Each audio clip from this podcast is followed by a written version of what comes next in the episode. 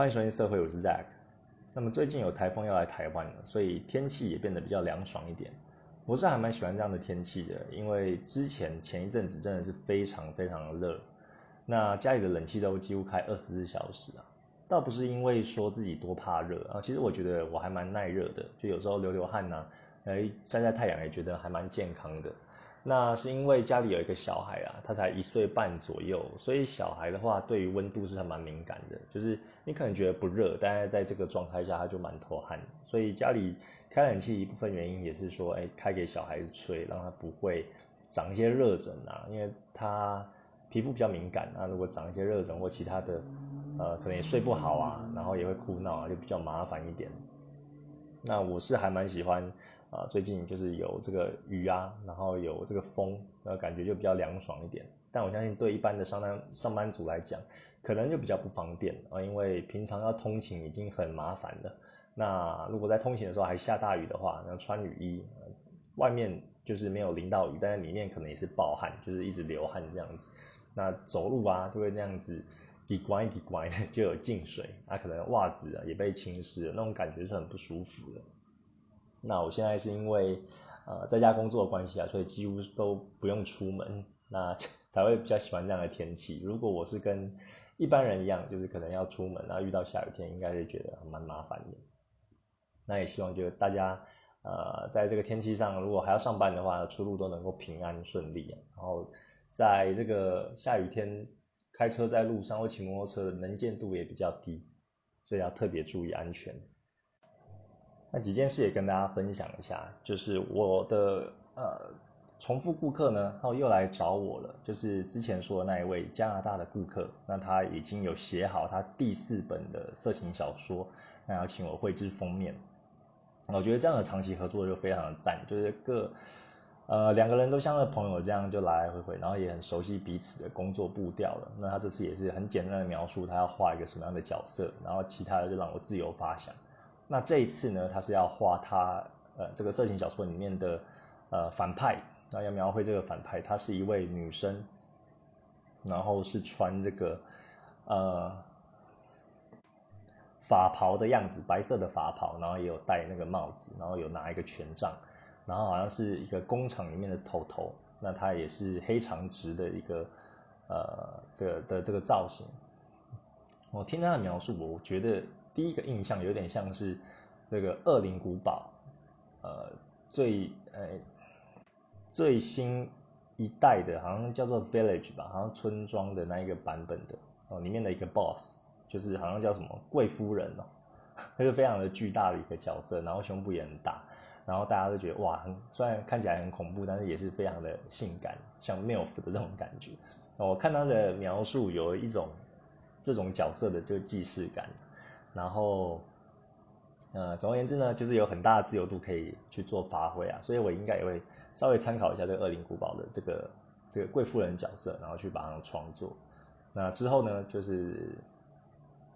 呃，等于说，如果之后有画好了，再跟大家分享这样子。那我觉得很赞，就是有这些客人呢可以长期合作。那另外呢，呃，也有一位客人又回来了。那他是我的第一位客人，就是我第一次收到委托的，哦，就是这位客人。哦，想当初我在接委托案的时候，我的价钱是三十美金一张图。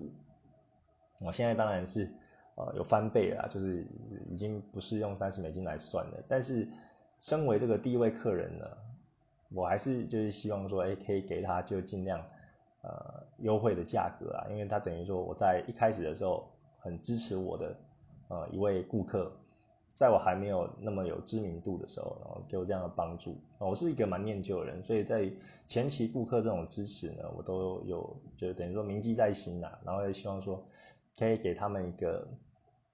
呃，当初来接受的这个价钱，然后不会去涨涨太多价这样子。啊，不过也听到一个比较不好的消息啊，因为这位客人呢，他来来回回有请我画了三次。对，就是他都会画那种，就是女生就是被打屁股的那种那种样子。然后他的性癖是喜欢那个女生被打屁股。但画完第三张之后呢，有一段时间都没有在呃回复讯息啊。我这中间还有就是稍微问候一下他，就是哎最近怎么样啊？然后希望他一切都过得好啊怎样的啊？但是都没有得到他回复。但是后来他今天就是有回复我，那他就跟我讲说，他呃最近在处理就是就是葬礼的事情啊，因为他们的家家里的成员有一位哦是因为疫情的关系而过世了，那对他来说的打击很大，然后心里也非常沉重，所以可能也没有心就是去发委托或者是处理一些其他的事情，那这几天就会消失。啊，应该不是这几天，就是这几个礼拜啊，快要一两个月，那可能都在这种呃比较难过的氛围里面。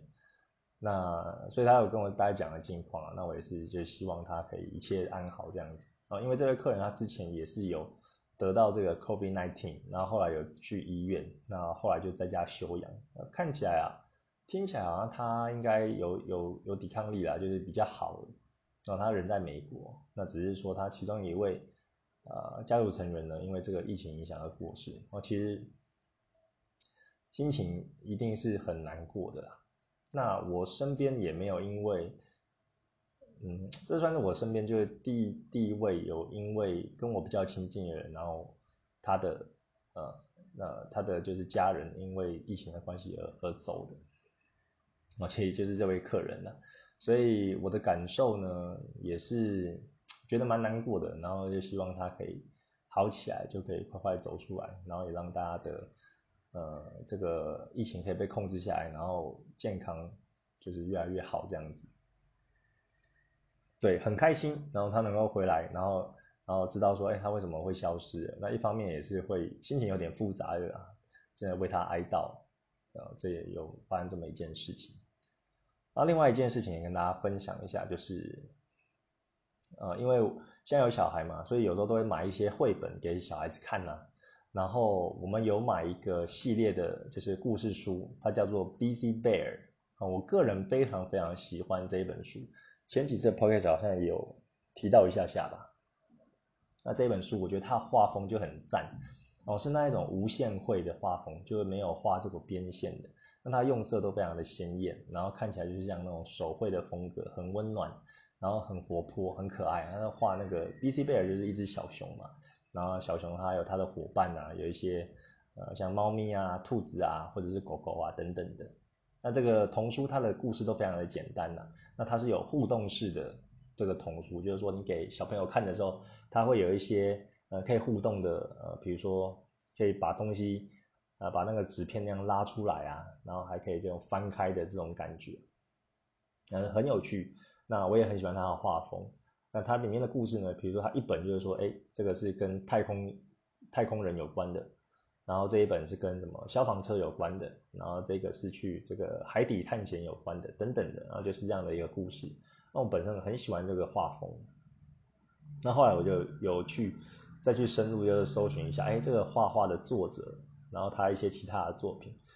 这位画的这个画家呢，叫做 Benji Davis，哦，班吉戴维斯，如果中文翻译是这样子。结果我一加不得了啊，我就是搜寻他的 IG，然后看了之后呢，我整个人好像是被打，就打开了，又被打开了一层视野这样子。因为我觉得，我觉得这个，这个什么？B Z 贝尔他已经画的就非常好啊，然后我非常喜欢，又觉得非常的可爱。然后加他的 I G 之后，我就发现哇，他除了画这个 B Z 贝尔这个风格之外，他还有画很多很赞的作品。哦，有画一些呃跟海上的冒险有关的啊，然后还有一些深海的啊，或者一些天空的啊，或者一些就是比较看起来就比较那种温馨的这种故事啊。那觉得画他的画风就非常，个人就非常的喜欢。然后后来我就这样再去深入了解一下，就觉得他哎，发觉这一位 Benji Davis 应该是非常呃知名的一位呃，你说他有很多种身份啊，他一方面是插画师，那他也是作家，也是动画导演。对，这边有短暂的介绍，他就说他那时候出的第一本童书叫做《The Storm Well》。哦，然后后来也有就是得到一些什么奥斯卡 First Book Prize 的奖项，就好像是类似书界的奥斯卡吧。其实这个我不太了解。然后还有出很多就其他的这个童书。那非常的厉害哦，就是又是插画师，又是作家，又是导演哦，非常的厉害，而且好像也才四十一岁的样子哦，没有说很很年迈哦，就是就正是青壮年的时候。然后我就在 IG 就有回他私讯啊，我就跟他讲书，我就跟他讲说，嗨，然后我是谁谁谁，然后这个是 Greeting from Taiwan，然后来自台湾的招呼，然后跟他说，呃，非常喜欢他的这个，我第一次看他的作品是在这个 BZ 贝尔上看到的，然后非常喜欢他的作品，然后给人一种呃很可爱，然后很很 peaceful，就是那怎么讲，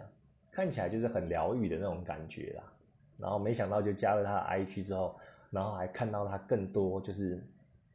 非常 amaze 的作品，然后就觉得说非非常喜欢他，反正就是说非常喜欢他的作品，然后 you are awesome 这样子。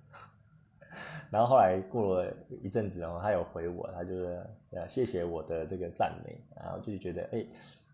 这心里也暖暖的，又蛮开心的啦。你就想说，哎，现在的这个社群网络真的是无眼佛界。啊，无远佛界，啊，就是说你跟一些人的互动，你就可以直接的传讯息给他，啊，他要不要回你是一一回事，但是你就可以很直接的跟，呃，可能一些很知名的人物啊，然后就回他讯息，然后你得到他的回馈之后，会有一种哇，你们彼此的距离就拉得很近的感觉。他现在好像是居住在这个伦敦的地方，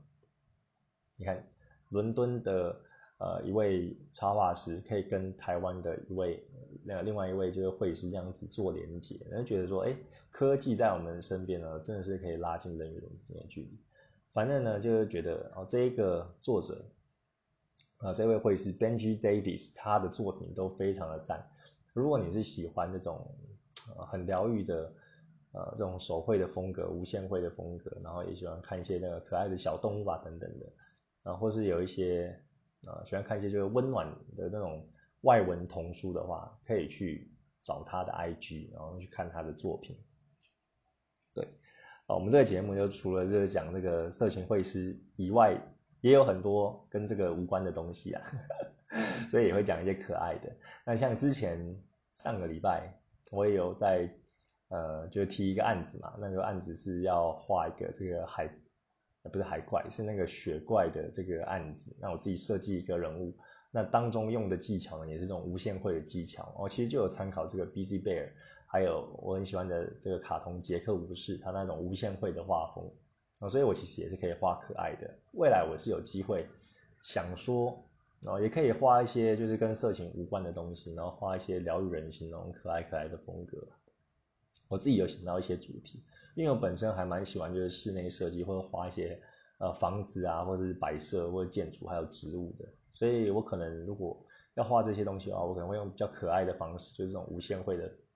的的画法来去呈现啊。因为我自己也喜欢，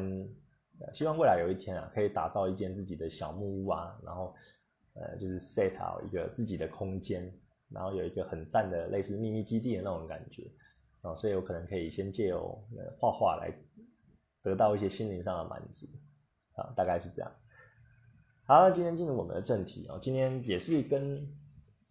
刚刚提到那个小孩，今天主要也是提到一些跟小孩子有关的的东西啊，算是就是闲话家常吧，可能跟这个画画比较没有关。那呃，各位如果一直有在 follow 的话，就知道我现在有一个小孩嘛，我们一家三口，那我的小孩现在大概是一岁半。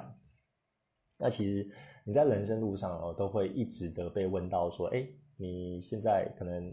就是高中、大学之类的嘛？哎，现在有没有女朋友啊？那有女朋友了之后，就是说，哎，交往几年呐？然后接下来就有人问说，哎，大概是什么时候要结婚呐？哦，这种问题。那结婚了之后就说，哎，大概什么时候要生小孩？生了第一胎之后又说什么时候要生第二胎？哦，以此类推，我想很多人都一定有被这样问到，然后没完没了。对。那当初呢？哦，我其实是没有想要那么早结婚的啊。我自己的设定是说三十五岁，因为想说那时候就想要在游戏人间一下嘛。因为毕竟这画这个色情的东西啊，对人生可能还是有一点想象，然后想要去经历一些比较刺激的事情，然后觉得说，哎，大概尝遍了人间烟火之后，最后大概三十五岁，心应该比较定的吧。那时候在找，好好找个对象就结婚啊。结果我二十八岁就结婚了，算是早了七年。然后人生就是这样，就充满着这个意外，然后跟变化，都都赶不上你自己的计划啊。当然，我那时候结婚的话，我不是因为先有小孩才结婚的，我是，对我个人这个人是还蛮谨慎的，就是还蛮小心的，所以当然是就是。很正常的，就是先先交往，然后后来就结婚，然后登记，然后过了大概一年之后，就才有小孩这样子。那生了小孩真的是很不一样啊，因为以前单身的时候，或者说在交往的时候，你还是有很多自己的时间。那生了小孩之后呢，你的重心啊，就有点像以前的人都认为地球是全世界的中心嘛。那后来就是。当我们得知就是太阳是这个这个世界的中心，然后有九大行星都绕着太阳转，不是再是绕着地球转的时候，哦，那时候的震撼，还有各种的这个声浪啊，想必都非常强烈。哦，生小孩就是有一点那种感觉，你的重心就突然移到你生命之外的的东西。那当然，这个生命是从就是你跟老婆就爱的结晶，当然你你生活的东西就全部都放在这个小孩身上。因为小孩他其实没有能力可以照顾自己，所以他无时无刻都会有需求，不管是呃这种生理的需求啊，或者是爱与隶属的需求啊，需要抱抱啊，需要温暖啊，需要喝奶啊，需要换尿布等等的啊，所以你就等于说无时无刻的去关注他，然后去照顾他这样子。那当然很多人都会说这个小孩很可爱啊，很美好，然后呃。有各种就美好的想象啊，但是大家看不到的是，你真的有小孩之后，照顾真的是非常非常大的一个责任，然后跟一个怎么讲负担嘛。啊，我们今天就不聊那些呃小孩很可爱，然后很温暖的那些部分了，就是因为那些就是太多人在聊了，就是讲说一个真的，因为我现在也算是嗯。算是半个奶爸嘛，对啊，因为我带小孩的时间其实也蛮长的。我跟一般的家庭不太一样，一般的家庭可能传统的观念会想说，哎，带小孩主要还是妈妈照顾，然后男生就出去在外面工作嘛。那当然我们这一辈，我们这一辈之后的观念可能就，呃，不像以前的那么刻板的，然后其实就觉得说，哎，两个人都是平等的，那带小孩其实也没有很容易。那为什么一定要女生去带？所以我跟老婆呢，其实我们带的这个频率呢是一半一半哦，时间是一半一半，有时候甚至我会比老婆多一点哦，因为老婆她毕竟还是要出门就是上班的。那当然也不是这样一直这样这个状态，因为像我是一年前才开始就是育婴留职，然后然后才开始这样的生活，所以我比较有时间去带。那带小孩呢，我就可以体会到从中的难处 的苦啊，真的是真的很不容易。好像是你觉得好像，嗯，小孩就是照顾他的需求嘛，小时候可能还好吧，就是不会有，还不会有自己的想法，然后就只要照顾他的吃喝拉撒睡就好了。那但是小孩就慢慢长大之后。哦，你照顾他的，呃，要满足他的点也也变得就不太一样。然哦，像他从这个一开始不会翻身到会翻身，然后会爬会走，你不只是照顾他而已，你在家里的这个动线规划，还有家里的这个物品的摆放啊，也要特别的注意啊，因为他会爬的时候，跟他会走的时候，他可能触摸到的东西都不一样。那你有些危险的东西就要收起来，然后也要防止一些东西就是倾倒下来就会压到它。那他可能已经可以比较独立，就是自己在旁边玩的时候，你可以做自己的事情，但是你还是会分神，分一部分的神去留心啊，他有没有在吃一些不该吃的东西，或者在碰一些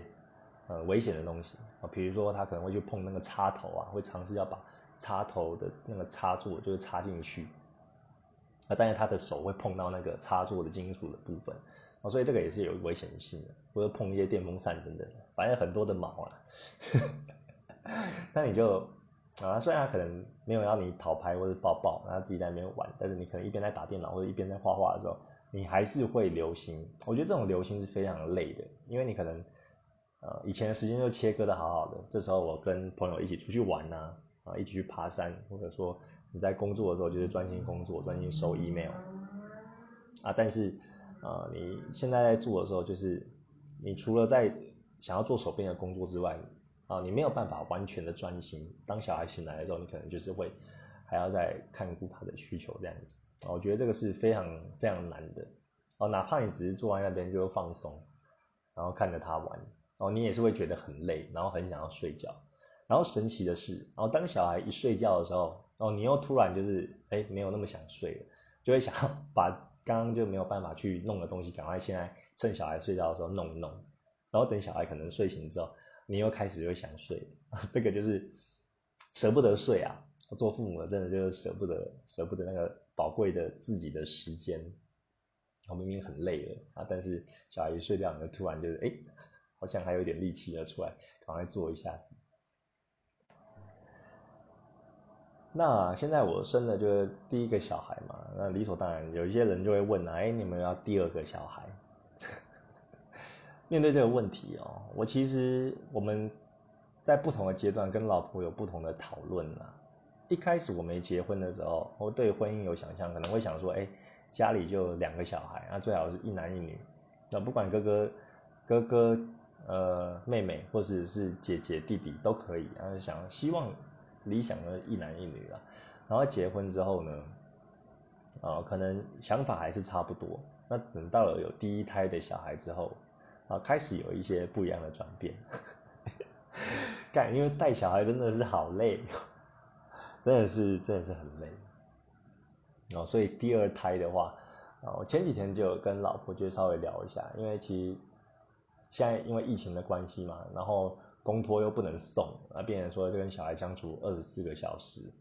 其实这样的时间也差不多一个月多了，然后从那时候。我们进入三级警戒的时候，我想很多爸妈都在，啊，被迫的就会调整这样的生活形态。那到后来就慢慢适应。我大概花了两个礼拜才比较抓到那个节奏，然后到现在已经一个月多了，哦，开始会变得有一点，有一点烦躁，然后会有一点无奈，那就是觉得说，哎，每天这样的生活都被生活中的柴米油盐酱醋茶给磨掉了。那变成说我现在。呃，真的可以工作的时间就只有早上四点到七点半这段，我变成说我要早起，然后在这段三个半小时的时间呢，去画我的画，啊去做我的作品。那我的工作量跟以前还是一样，但是我想要去尝试一些新东西，或是画一些呃比较轻松的，可能就没有时间了，因为我大部分都会在啊专注在我的每个月的就八张高解析的作品，还有一些委托案上面嘛。那就变成说，哦，你花的时间本来就很少，然后之后又要照顾那个小孩，我觉得其实现在最累的就是准备他的三餐。吃饭本身我觉得没有很没有很难呐，那当然其中一个难处就是说，像现在小孩他可能会开始挑食啊，然后或者是不吃东西，最让人火大就是他会摔，会摔碗，然后就把碗就丢到地上。我们都跟他讲过好几次，就是说。哎，你不要吃的话，你就放桌上，然后给爸爸妈妈。啊，但是你不要摔下去啊！但是好好讲啊，还是没有停啊，就是把碗就掉地上，怎么样？乒铃哐啷就很大声，然后会有一点，有时候理智就快要断线了。啊，这个这个还好，因为他至少要被固定在位置上嘛，那就算了。啊，多多跟他讲，然后让他让他知道这样是不对的。那另外呢，就是小孩一吃完之后，后面的收拾就非常的麻烦。啊，第一个。你要去呃看一下他有没有便便，因为他住在位置上可能有便便。有便便的话，你要先带他去洗屁股，然后再去带他去这个浴室，然后帮他冲一冲，然后把衣服都脱掉啊什么的，然后最后抱他出来，然后再把帮他换尿布，然后换新衣服，然后再去收拾你的这个他的餐具哦，餐具要拿到厨房，然后他的桌子椅子要擦拭干净，然后我们下面有铺一个。呃，地垫啊，就防止他那个吃东西掉下来，掉到那个地板上，然后还要去清理，然后去洗那个地垫，然后这个时候都弄完了之后呢，还要擦桌子，我擦桌子，他擦完之后，最后再去洗那一些碗筷，哦，这样弄下来也是要吃饭也是要花大概两个小时，我才可以搞定。然后现在也是几乎都在家吃嘛，因为疫情也不太会去外面吃，所以你早餐、中餐、晚餐，你这样六个小时都在弄吃的上面哦，真真的是会消磨掉我的耐心。对啊，所以啊，有了这样的经验呢，就觉得哦，养小孩啊，小孩是很可爱，没错啊，然后但是也是非常的累人啊，所以我们之前就在讨论说，要不要第二胎呢？我就是目前啊，我的想法是偏不要。那我的原因就很简单哦，其实第一个，我觉得还是比较自私吧，就是比较有就是个人主义的感觉哦，我比较没有那种牺牲奉献。的那种概念，就是说，如果我要选择的话，那我是偏向选择就不要第二胎的。我跟以前就是不太一样，啊，因为我觉得有几点啊，就是第一个就是我不想要再去啊重复那个轮回，就是说，哎，我突然就没有自己的时间，然后没有时间去发展自己的事业，然后没有自己的呃呃就个人的时光，然后可以好好的。做一些自己喜欢的事，变成说全部都要去，那花在小孩身上，然后这个是我最大最不想要面对的，然后不想要再去轮回，就是再再走一遍这个流程。然后第二个呢，第二个就是当然也是跟经济压力有关，因为其实我们我们的家境其实没有说不好，就是算中产阶级啊，也没有说特别好，算是小康吧。但是养小孩毕竟也是一个很很很巨大的花费，就是说，我们现在的这一代人就可能会比较专注于自我实现，然后还有自己的享乐，然后还有一些呃想要追求的目标嘛。那我本人是很喜欢，就是去出国看一看的，然后去花一点时间去增广见闻。那所以我都会安排，像之前在。疫情之前啊，或者在工作的时候，我其实一年都会安排个几次，就是出国去玩。那也可能跟我就是家庭的关系，因为我小时候的话，我妈妈也会存一笔钱，然后带我们全家就一起去，呃，去国外，然后出国去旅游一下，可能一个礼拜这样子。啊，所以我我其实很幸福啊，然后我有这个习惯，然后也很喜欢去看看外面的世界。那我觉得，哎，如果第一胎的话，那我还有这个余裕。啊，还可以去出国，但是如果有第二胎的话，那个成本就是 double。那你不管是吃什么啊，带他出去门票啊，或者吃饭啊，或者干嘛的啊，全部都要买，就一家四口的分量。那我是觉得有点吃不消啊。我妈很好笑，就我以前，呃，我以前小时候，我也会就觉得有点寂寞啊，就可能这个独生子嘛，然后我会跟我妈说，哎，我好想要有一个哥哥或姐姐啊。那我妈就跟我讲说，呃，如果有一个哥哥或姐姐的话，那我们就没有办法出国了。那如果没有的话，我们还有机会可以出国。那你要选哪一个？我就回答说啊，那我还是出国好了。所以我就没有要生这个，要再生第二胎的这个念头了。但我现在也是有有类似的想法，就会觉得哇，如果你有第二胎的话，你那个经济的压力可能也是会很大。当然你是要看你的年纪，所以你的年资越越高，你的收入应该也会。呃，正常情况下应该会成正比嘛，也就是会会赚的更更多钱啊，但是你花费也相对也可能也会更多，因为小孩也会长大要上学啊，然后也有各种的学费跟支出等等的，哦，所以这个没有标准答案的，那只是我有考量到这个，那我还是希望就是说，哎，可以把爱就全部投注在就是自己的一位就是一个小孩身上，然后不要带两位，对。那第三个原因呢，是因为，呃，因为如果你生一个以上的话，你将来，呃，可能比较少有少人想到这一点那就是将来你可能老了死了之后要分遗产的话，啊，也可能有这种啊兄弟戏强或者是这个家族纷争的这个这个感觉，对，可能很多人都没有想到那么后面，但是我其实有有想到的，因为可能自己看一些呃别人的家庭或是一些亲戚的经验啊。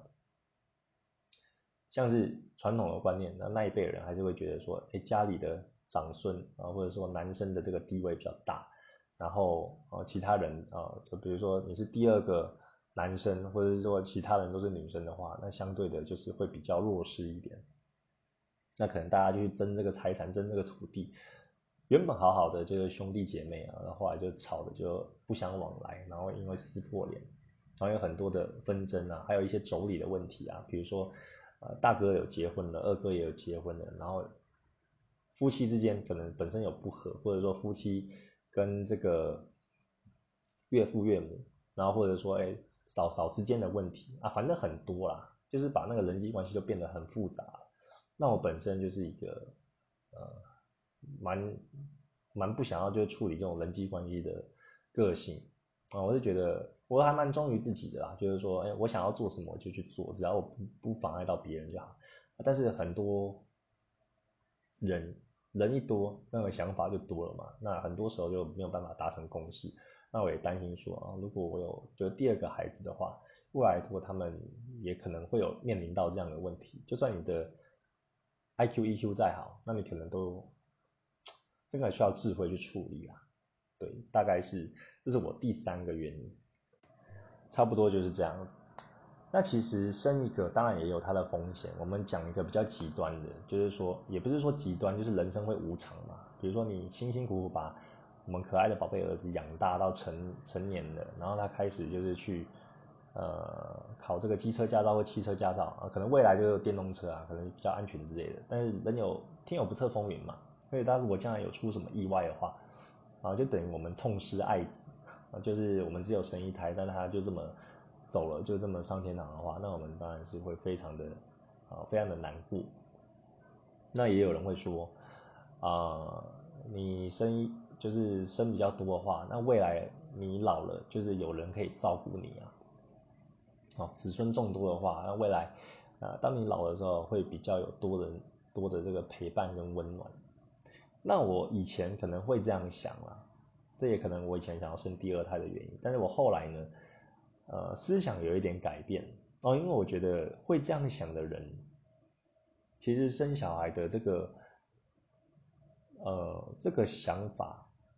他的他的原因就有一点偏掉了。因为我想说，如果你是你生小孩是为了他以后长大后可以孝顺你，然后可以来帮你做什么的话。这样子就变得有一点，呃，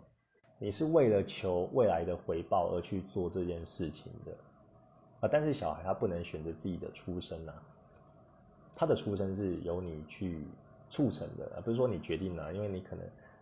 呃，也有不孕的状况嘛，啊，但是你有你有就是 give a shot，那你就有机会就把这个小孩生下来，那小孩是没得选，他们就是生下来了之后，啊，你就是必须去。抚养他，啊，但是你期待他未来可以去回报你，去孝顺你，我觉得这本身就是有一还蛮，就是还蛮奇怪的，因为你你应该是爱他而去生下他，就是不求任何的这个回报哦，没有这种你来我往的感觉，而且我们生下来的话，嗯，按照基督教的讲法，就是说，哎，是上帝就赐给我们这个孩子的，我们只是一个。呃，类似监护人或者托管人而已。然后这这孩子其实是属于说上帝的，然后我们只是把他好好的照顾好。那将来他他有什么作为，他想要怎么样，其实不是我们能去干涉的。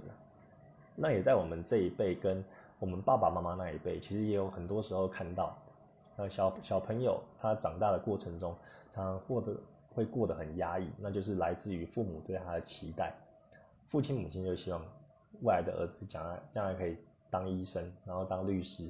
啊，或者有一份稳定的工作，或考公职等等的。但是小孩他渐渐长大，会有自己的想法，他有想要做的事情。那也许这个事情并不是说我们主流价值所，呃，所所认同的。啊，但是他可能就是因为父母的这样子，呃，期待而去做一个他本身就没有很喜欢的事情。那我觉得。很多人到了他年老，或者是说年纪已经到了，他才明白哦，原来我之前念这个医科或者做了那么多，都是为了父母而做的。那那时候再重新开始，其实也不会说也不会说晚，但是你就花了很多的时间在绕圈子。那我本身有这样的一个认知，所以我为对未来的小孩，呃，我是有这种想法，就是说。未来小孩养不养我，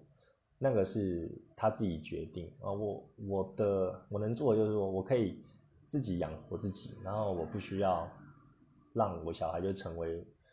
呃让我成为我小孩的负担啊，因为他将来可能也会结婚，要生孩子嘛。那到时候他面临的问题也是可能是下有小上有老，被夹在中间，然后很痛苦。那一段时光就是真的是非常的痛苦的。那我是希望说，哎，至少在老了这一块，就是我老了之后，不会对我的小孩就造成负担，不用担心父母，你要好好的去过你的人生，我们可以把自己照顾得很好。那这个就是我成为父母的，我对我都有自己的一个一个期待啦。那另外，我本身其实也不太需要什么，呃，社交上有那种强烈的需求，因为有些人可能老了，他们会。呃，很希望有一个心灵上的慰藉，或者有一些亲朋好友可以可以玩乐，呃，可以去诉说的。那有时候没有没有这个对象的话，他们就会找到自己的孩子身上。但是不同的年龄层，他们是真的会有代沟的。就是说，你可能现在假设你现在喜欢看的电影，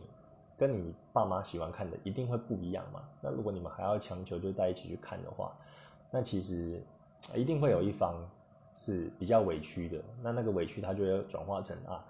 多点陪伴家人这样子，而去让自己去去促成啊。当然，我觉得你是发自内心的是好。那很多时候就是，呃，怎么讲呢？就真的是两个两个世代的之间的价值观真的是不一样。小时候可能会。呃，很喜欢跟爸妈出去啊，爸妈出去玩就跟着玩。但是长大，你渐渐有自己的玩法之后，会越来越少跟就父母出门的，大概是这样子。所以我也会希望，所以我不期待就是说啊，我未来会想要就是小朋友就多陪陪我，因为我觉得这世界上有太多值得去发掘，然后有太多好玩的事情，而且很多东西都是可以自己去探索的，就不一定要有一个人陪。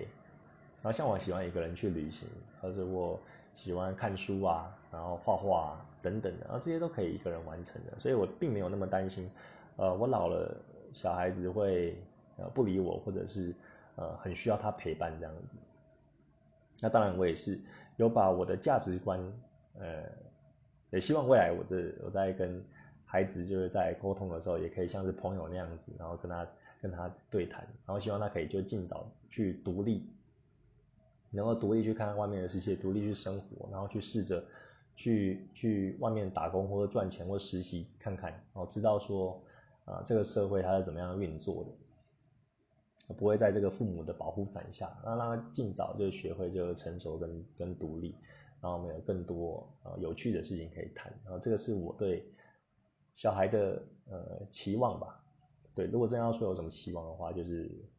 就是这样子。所以讲了那么多啊，结论就是啊，目前没有打算要生第二胎了，因为有人可能生了第一胎之后，大概过了一两年之后，然后才会去考虑这个事情。那其实身边有一些人就是有生了第二胎，那我目前的想法是没有的。但是这边也不是说要立一个 flag 啊，就是很难说啊。你看我之前有决定说我三十五岁才要结婚，但是我后来就。变化赶不上计划，我后来就结婚了。然后也想过，结婚之后大概三年内就不要生小孩吧，就我们还可以享受两个人的时光，然后可以去去玩什么的。那结果结婚一年后，然后就有小孩了，是不是？就常常在打脸自己。所以我现在可能讲说不要生第二胎，搞不好下个月有就有这个二宝，也说不定啊。那时候到时候再跟大家就分享了。哦，是这样子啊，就是有时候你你想的不一定会在这个。跟你做的就不一定会一样啊，但是，嗯，就是跟大家聊聊吧，聊聊我就是对于小孩的这个想法。那其实会有这样的想法，也是因为最近过得就比较不足一点啦，因为疫情嘛。然后以前就是那时候育婴留职的时候，我还带这个小孩上山下海，因为那时候还没有封城，所以带他出去玩，时间就过得很快，然后他体力也有消耗掉，所以回家都睡得很好。那现在就待在家里一整天，所以小孩很难把他体力消耗。那别人说，两个人都很烦呐，他可能觉得无聊啊，在在家怎么都看到同样的风景，然后爸妈也觉得哦，你可不可以就自己玩就好？我要有一点自己的时间。那必然是这样子啊，每天的柴米油盐就变得比较，唉，就变得比较麻烦啊。但是好消息是啊，最近好像这个疫情有慢慢的趋缓下来，然后二十六号也就是下礼拜一，有可能会警戒会下降一点啊，到时候公托就会开了。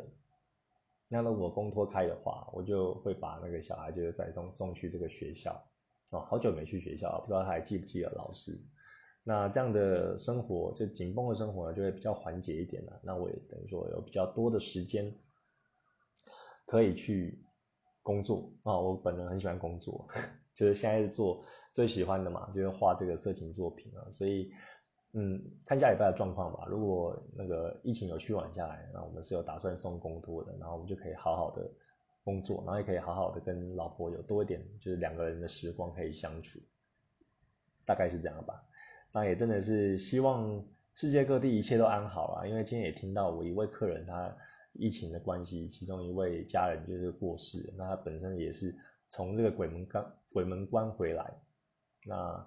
呃，现在世界各地就是有都有都有慢慢就是注入疫苗了，然后台湾也是慢慢有跟上了，然后最近也是有。进行一些呃疫苗施打的预约嘛，那希望后面的这个疫情可以越来越呃稳定，啊越来越趋缓下来，然后让大家都可以健健康康，然后出去的时候都不用再害怕，然后做好该有的防护啊，大概是这样啊。今天就聊一些嗯比较个人的啦，关于小孩的事情，那就到这边喽，啊下次见喽，拜拜。